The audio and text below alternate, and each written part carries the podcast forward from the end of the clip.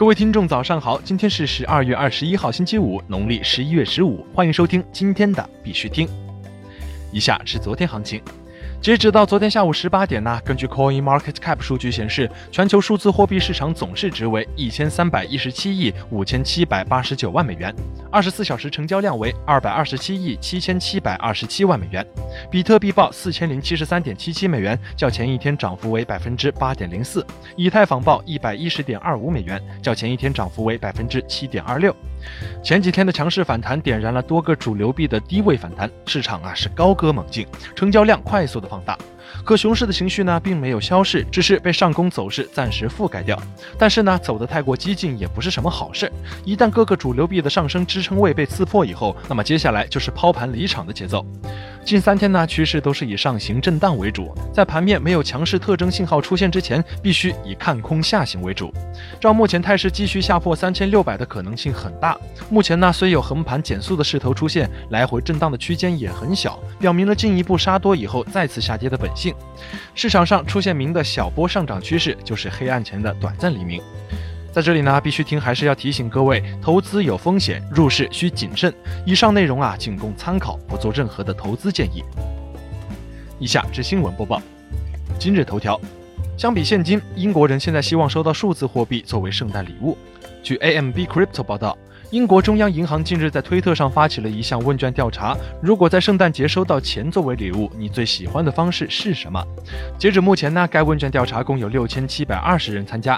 结果显示呢，百分之六十七的人选择了数字货币，百分之二十三的人选择了现金，百分之八的人选择了银行转账，而剩下的百分之二的人呢，则选择了礼券。该条推特，该条推特评论区显示，XRP 是最受欢迎的数字货币之一。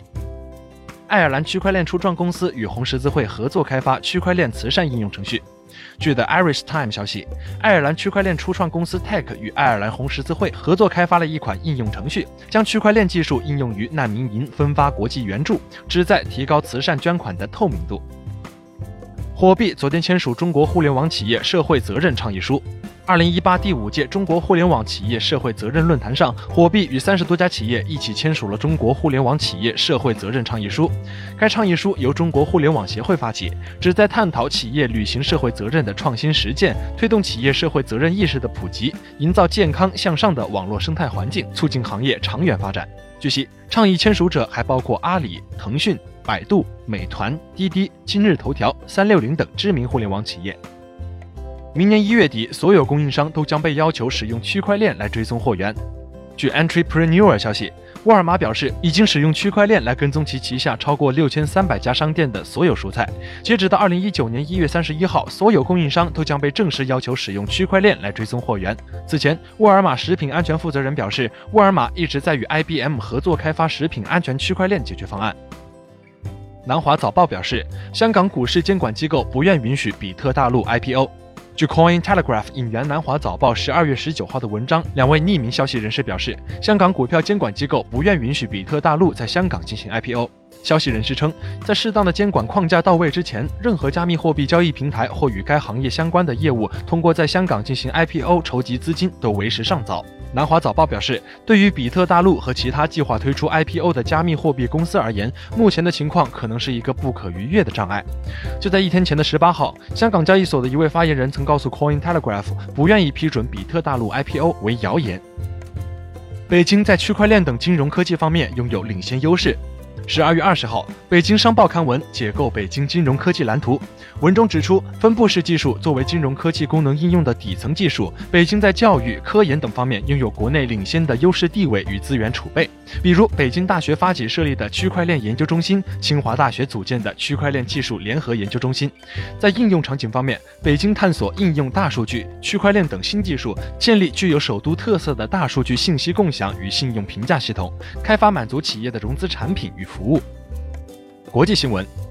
美国税务机构或将对加密资产征收个税。据 CoinDesk 报道，美国税务机构刚刚发布了一份详细指南，报告特别关注如何对拥有加密资产的个人征税，但没有概述税收计划。美国皇家税务与海关总署解释说，从加密投资获利的个人资产需要支付所得税和国家保险费。委内瑞拉成为全球最大的加密货币手机市场。据 CCN 消息，Dash 记录了委内瑞拉特殊环境推动的又一个采用里程碑，销售超过六万六千台 Creep 手机。这些手机设计有针对 Dash 生态系统优化的特殊加密货币增强功能。该公司称，从2018年8月推出到现在，绝大多数设备已经在委内瑞拉销售，使其成为迄今为止全球最大的加密货币手机市场。因为该国的消费者和零售商越来越多地将加密货币作为交易的解决方案。由于没有硬通货支持和恶性的通货膨胀，玻利瓦尔几乎毫无价值。Coinbase 转移50亿美元加密货币，为更多上币做准备。据 CoinDesk 报道，Coinbase 正在大幅扩展其平台上列出的数字资产数量。为此，Coinbase 上周将散户交易者价值约五十亿美元的加密资产转移到其升级后的储备模型中。Coinbase 称，转移的资产分别占所有流通中比特币的百分之五、所有以太坊的百分之八以及所有莱特币的百分之二十五。印度婴儿在孟加拉获得区块链担保出生证明。据 Financial Express 消息，印度刚出生一个月的婴儿成为第一个在西孟加拉邦获得区块链担保出生证的人。据 TOI 报道，新城加尔各答发展局在该市为期两天的区块链大会上展示该证书。瑞士首个房地产监管区块链众筹平台上线。据 CCN 消息，近日 Blockimo 平台推出了两个测试功能，用于监管房地产业务，并计划在2019年初应用于房地产领域。